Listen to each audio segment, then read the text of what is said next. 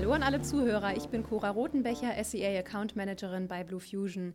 Nachdem wir ja schon bei der letzten Suchradar-Ausgabe die News zum Besten gegeben haben, wollten meine Kollegin Helen Ramm Hallo. und ich auch dieses Mal wieder einen Podcast bereitstellen. Die Analytics und SEA-News für Lesefaule und die, die keine Zeit haben. Fangen wir vielleicht mal mit unserer Spezialistin für Google Analytics an.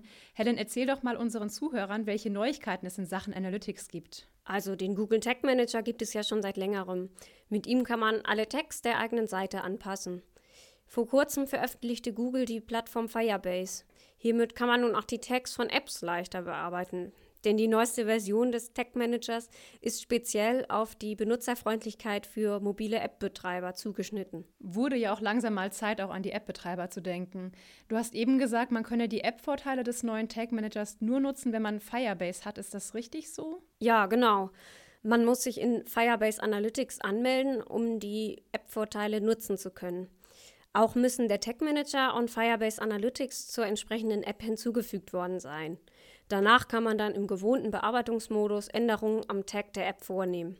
Praktisch ist auch, dass Datenmessungsparameter mit dem neuen Tag Manager bearbeitet werden können. Ja, super. Das sollte vielen App-Betreibern ja sehr weiterhelfen. Was gibt es denn sonst noch für spannende Neuigkeiten von Google Analytics? Es wurden ganze zwei neue Features in Analytics veröffentlicht.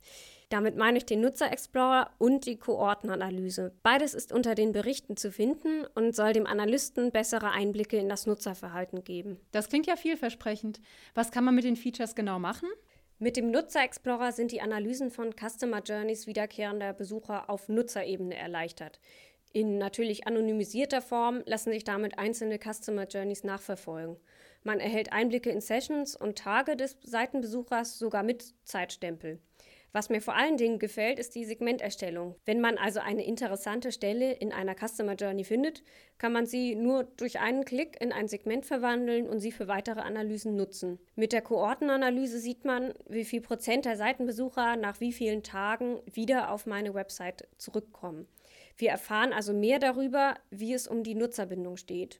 Diese Infos sind zum Beispiel beim Aufbau von Remarketing-Kampagnen in Google AdWords hilfreich. Apropos, deine News heißen ja jetzt nicht mehr Google AdWords, sondern SEA News. Was hat es damit auf sich? Das liegt daran, dass es auch bei Bing Ads immer mehr Änderungen gibt.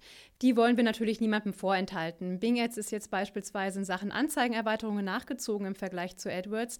Die Callout und Review Extensions gibt es nun also auch dort. Und ganz besonders freue ich mich, dass es endlich auch Bing Shopping in Deutschland gibt. Das funktioniert zwar noch nicht so gut wie Google Shopping, aber wird sich wohl nach und nach bessern. Momentan handelt es sich dabei noch um eine Open-Beta-Version, das heißt, mit Kinderkrankheiten ist zu rechnen und es existiert noch kein eigener Link zu Bing Shopping. Die Shopping-Ergebnisse werden erst einmal nur in der rechten Seite neben den Ergebnissen der Suchanfrage eingeblendet. Ach so, und durch einen Klick darauf gelangt man von dort aus dann auf die Seite des Händlers. Und abgesehen von Bing Ads, was hat sich denn beim Giganten Google AdWords getan in den letzten Monaten? Natürlich wieder eine ganze Menge. Zum Beispiel werden momentan die Attributionsmodelle immer weiter ausgerollt. AdWords will sich damit vom eher starren Last-Click-Modell in Sachen Conversions lösen. Nutzern bietet sich so die Gelegenheit, auch anderen Anzeigenklicks die Conversions zuzuordnen, wie zum Beispiel dem ersten Klick oder aber allen Klicks zum gleichen Teil. Die Conversion-Einstellung wird dann natürlich auch in den Geburtsstrategien, wie zum Beispiel der CPA-Strategie, integriert. Na, das wird aber auch langsam mal Zeit. Bisher konnte man die Attributionsmodelle in AdWords ja immerhin simulieren. Dann ist das neue Feature ja wirklich praktisch. Genau, nützlich ist übrigens auch eine Neuerung im Merchant Center. Dort gibt es jetzt nämlich Feed-Regeln, die man erstellen kann. Das heißt, dass man für viele Änderungen am Shopping-Feed jetzt nicht unbedingt gleich einen neuen Feed hochladen muss, sondern man kann bestimmte Bedingungen und Regeln erstellen und einfach anwenden. Vor kurzem wurden ja auch die geplanten AdWords-Neuerungen vorgestellt.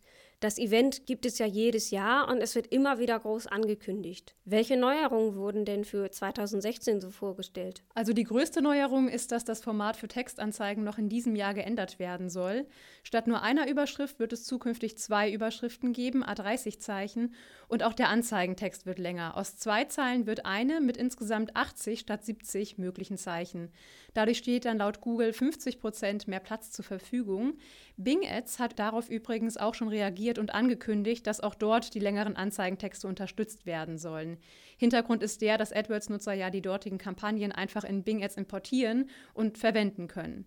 Tja, und es gab zwar noch einige weitere Änderungen, die vorgestellt wurden, aber wir wollen hier ja nicht alles vorwegnehmen.